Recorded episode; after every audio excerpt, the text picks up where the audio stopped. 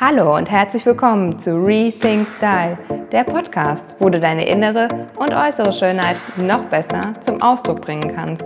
Ich bin Nina, deine Styling-Expertin, die dir mit einfachen Methoden zeigt, welche Kleidung dich unterstützt und deine Persönlichkeit noch mehr zum Strahlen bringt. Viel Spaß dabei!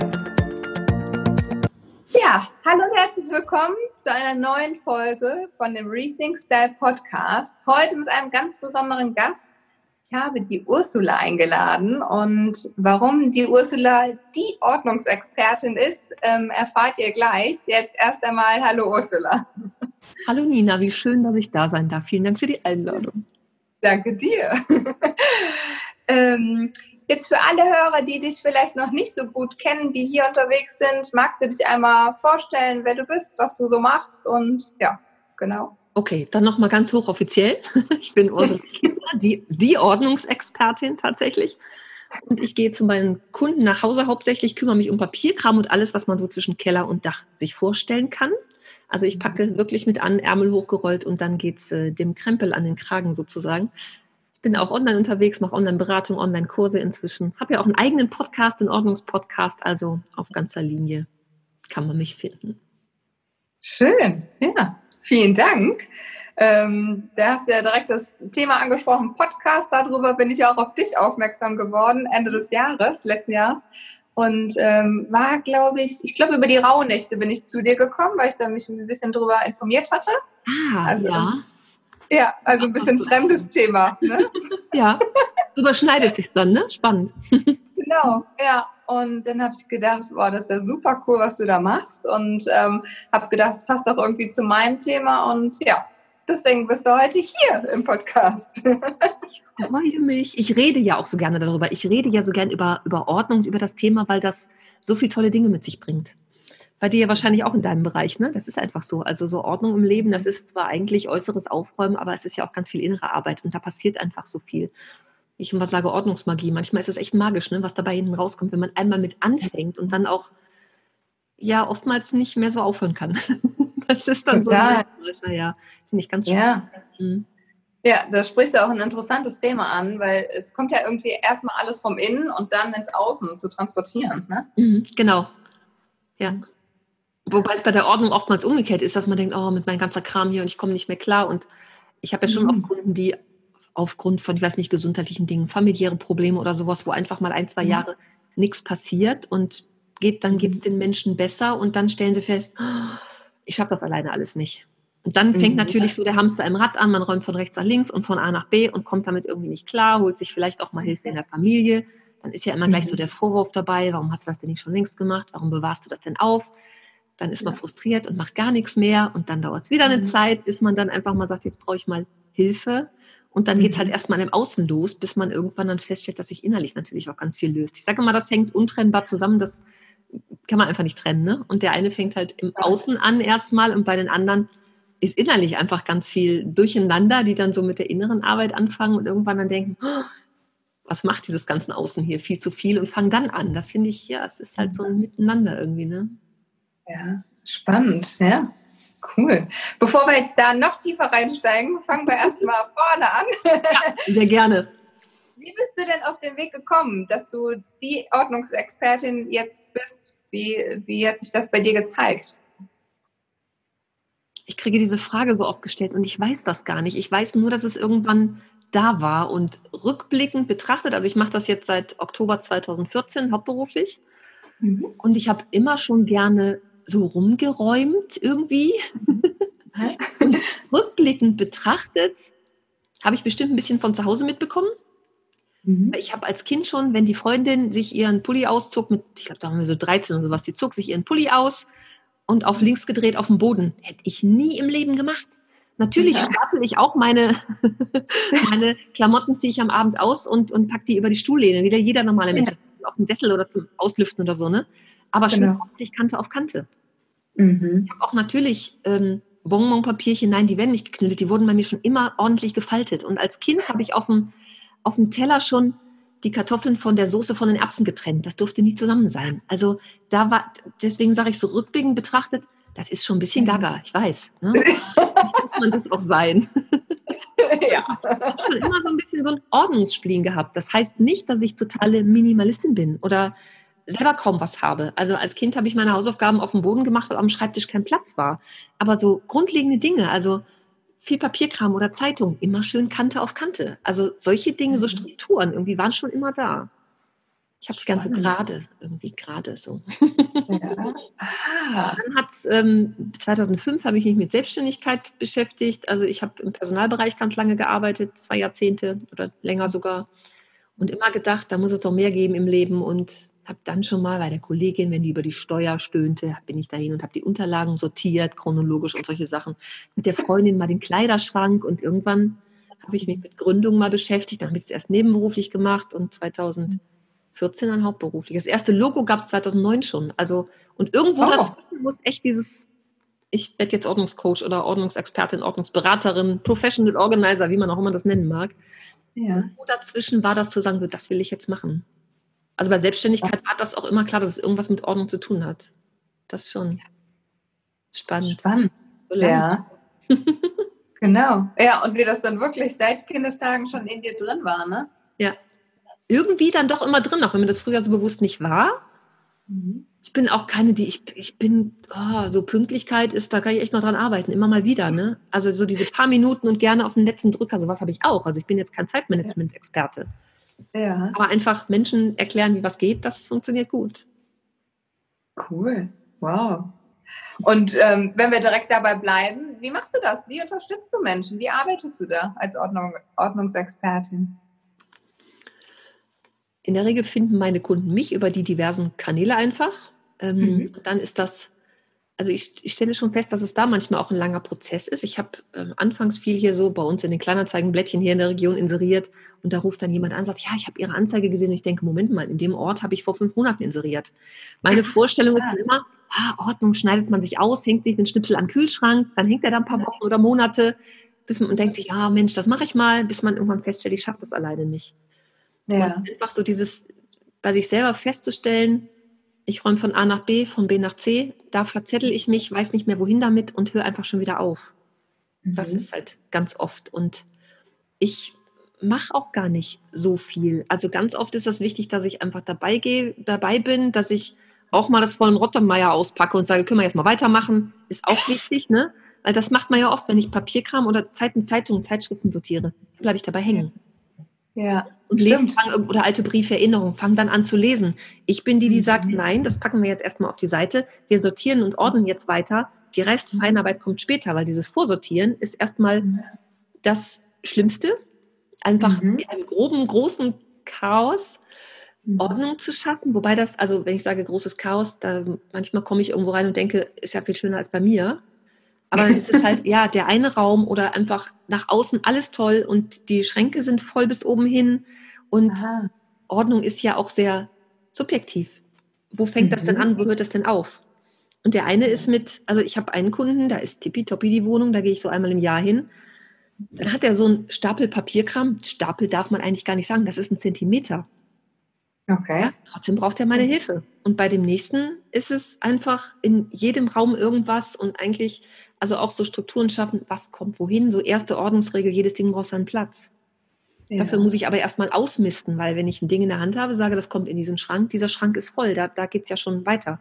Also eigentlich ja. erstmal ne, alles raus, ausmisten, um dann zu gucken, das Ding braucht seinen Platz, Dinge, die zusammengehören, zusammen aufbewahren. Also in jedem Raum eine Schere oder den Tesa-Abroller, also wirklich Orte dafür auch finden und die Dinge auch da aufheben, wo ich sie benutze. Und wenn ich in der Küche ab und zu das Tesafilm brauche, ja, dann darf natürlich auch da in der Kramsschublade in der Küche ein Abroller sein. Also ich komme jetzt auch nicht mit einem fertigen Konzept, sondern immer passend gemacht auch für die Leute. Was brauchen die? Ah, okay. Ich bin ein Fan von so starren Dingen, das machen wir jetzt so und so und so. Also immer gucken, was braucht der Mensch, wie fühlt er sich am wohlsten, wie kann ich den dabei unterstützen, dass er seinen Alltag erleichtert oder dass sich sein Alltag erleichtert, dass es für ihn alles einfacher wird. Mhm. Das ist mhm. eigentlich so das Hauptziel dabei. Mhm. Viel reden Spannend. miteinander, auch gucken, was der Mensch braucht. Ich komme jetzt und sagt, das muss weggeworfen werden. Ich werfe nie was weg bei meinen Kunden. Das ist das mhm. erste Gespräch, ist immer, eigentlich ist mir das total peinlich und eigentlich mhm. bin ich total ordentlich. Und das ist auch das Problem bei vielen Menschen, dass die so perfektionistisch sind. Und damit mhm. vieles gar nicht anfangen oder dann irgendwann sein lassen, weil sie es so perfekt ja nicht hinkriegen. Ach so. Das ist auch ein ganz, ganz spannendes Ding. Ja. Okay. Und dann stehst du ihnen einfach zur Seite und ähm, zeigst einfach, wie es gehen kann. Genau, das ist erstmal, ähm, in der Regel wissen die nicht, wo sie anfangen sollen. Ist auch, das ist auch so ein Satz am Telefon, ich weiß überhaupt nicht, wo ich anfangen soll. Und dann gehe ich hin, wir machen einfach erstmal kleines Kennenlernen und Wohnungsbesichtigung. Ich, ich will alles sehen. Ich mache auch Schranktüren auf, ist mega. mein Job. Eins, es gibt einen Termin, da müssen die nicht aufräumen. Das ist, wenn ich komme. Ich will alles sehen. Ich will es unverfälscht sehen. Und dann machen wir echt so eine Hausbesichtigung im Gespräch.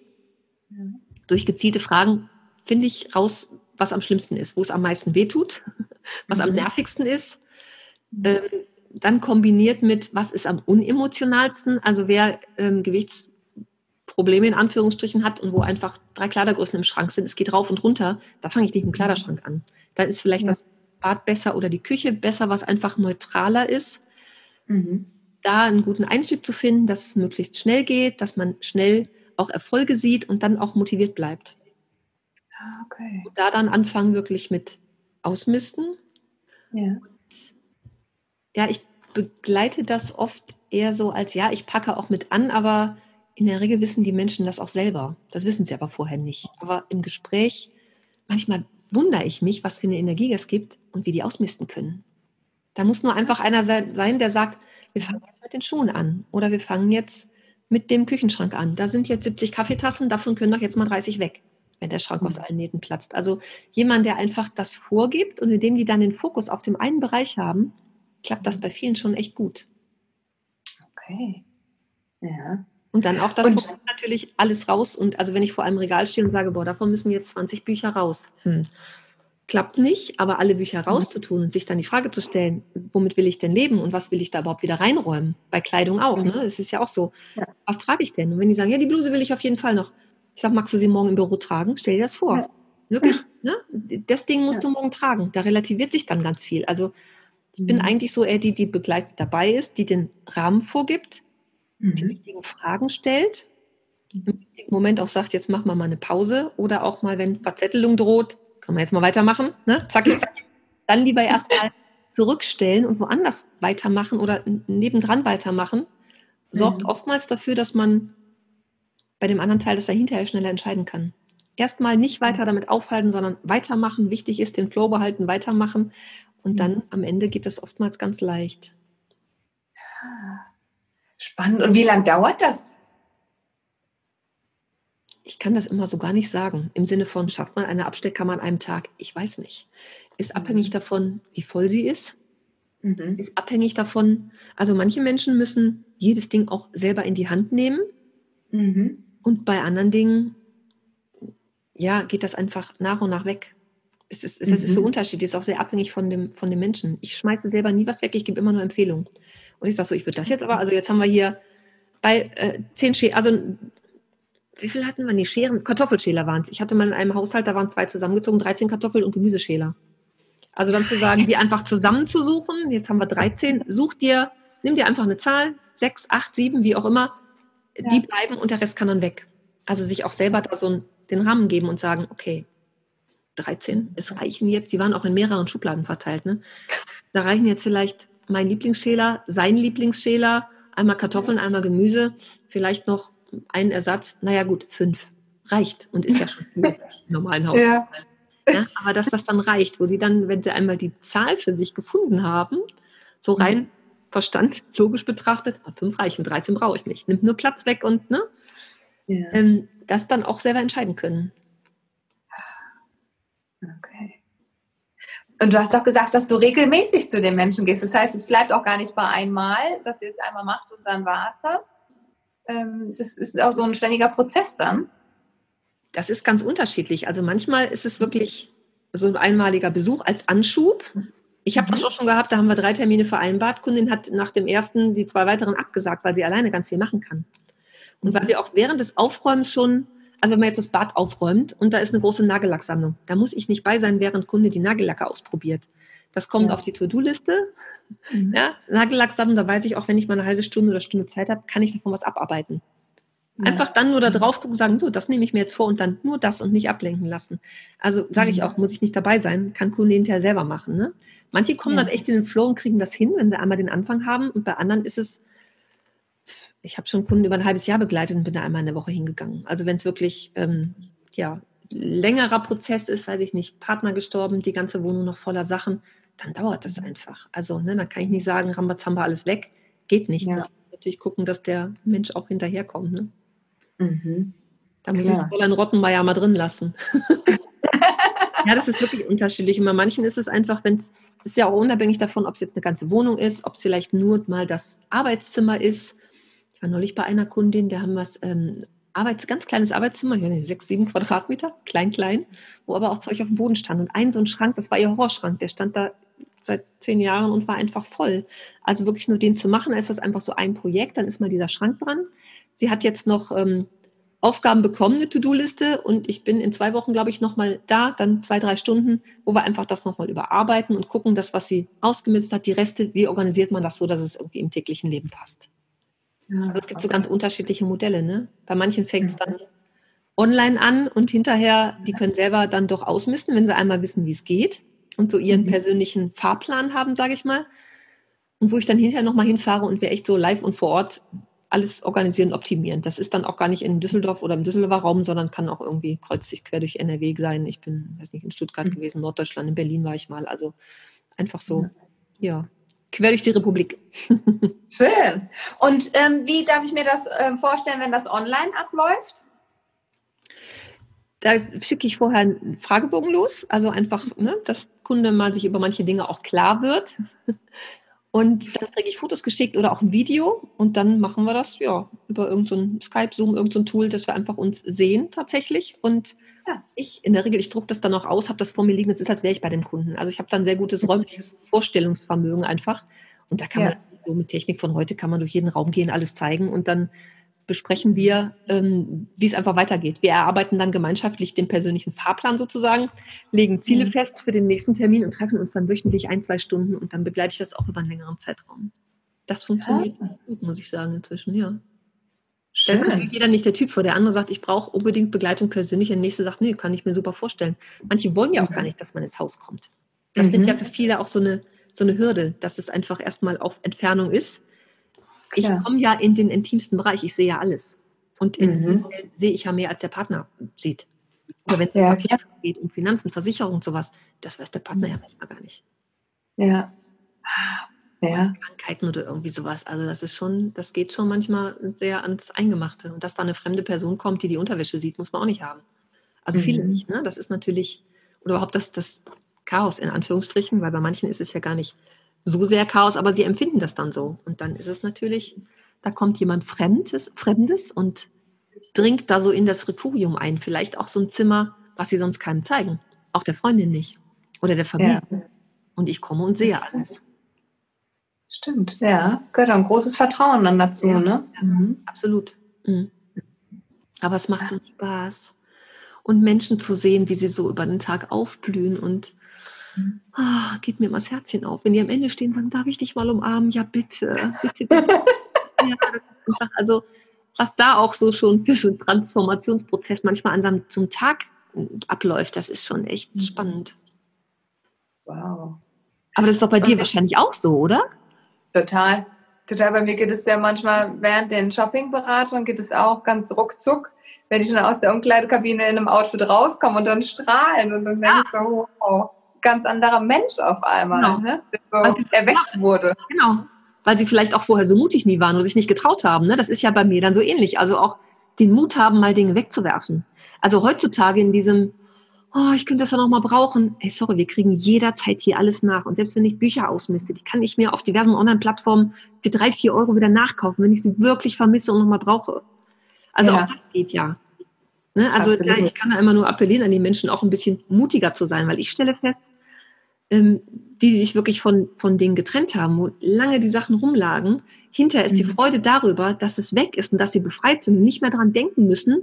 Das ist ja auch immer so auf der Schulter, das kleine Männchen. Du musst dich damit beschäftigen, du musst es anziehen, du musst dich kümmern, du musst es ausmisten. Die sind so, mhm. so in Freude darüber, dahinterher drüber, dass es, dass es weg ist, dass es erledigt ist.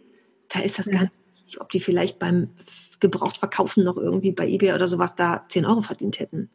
Ja. Ja, ist irgendwo hingehen.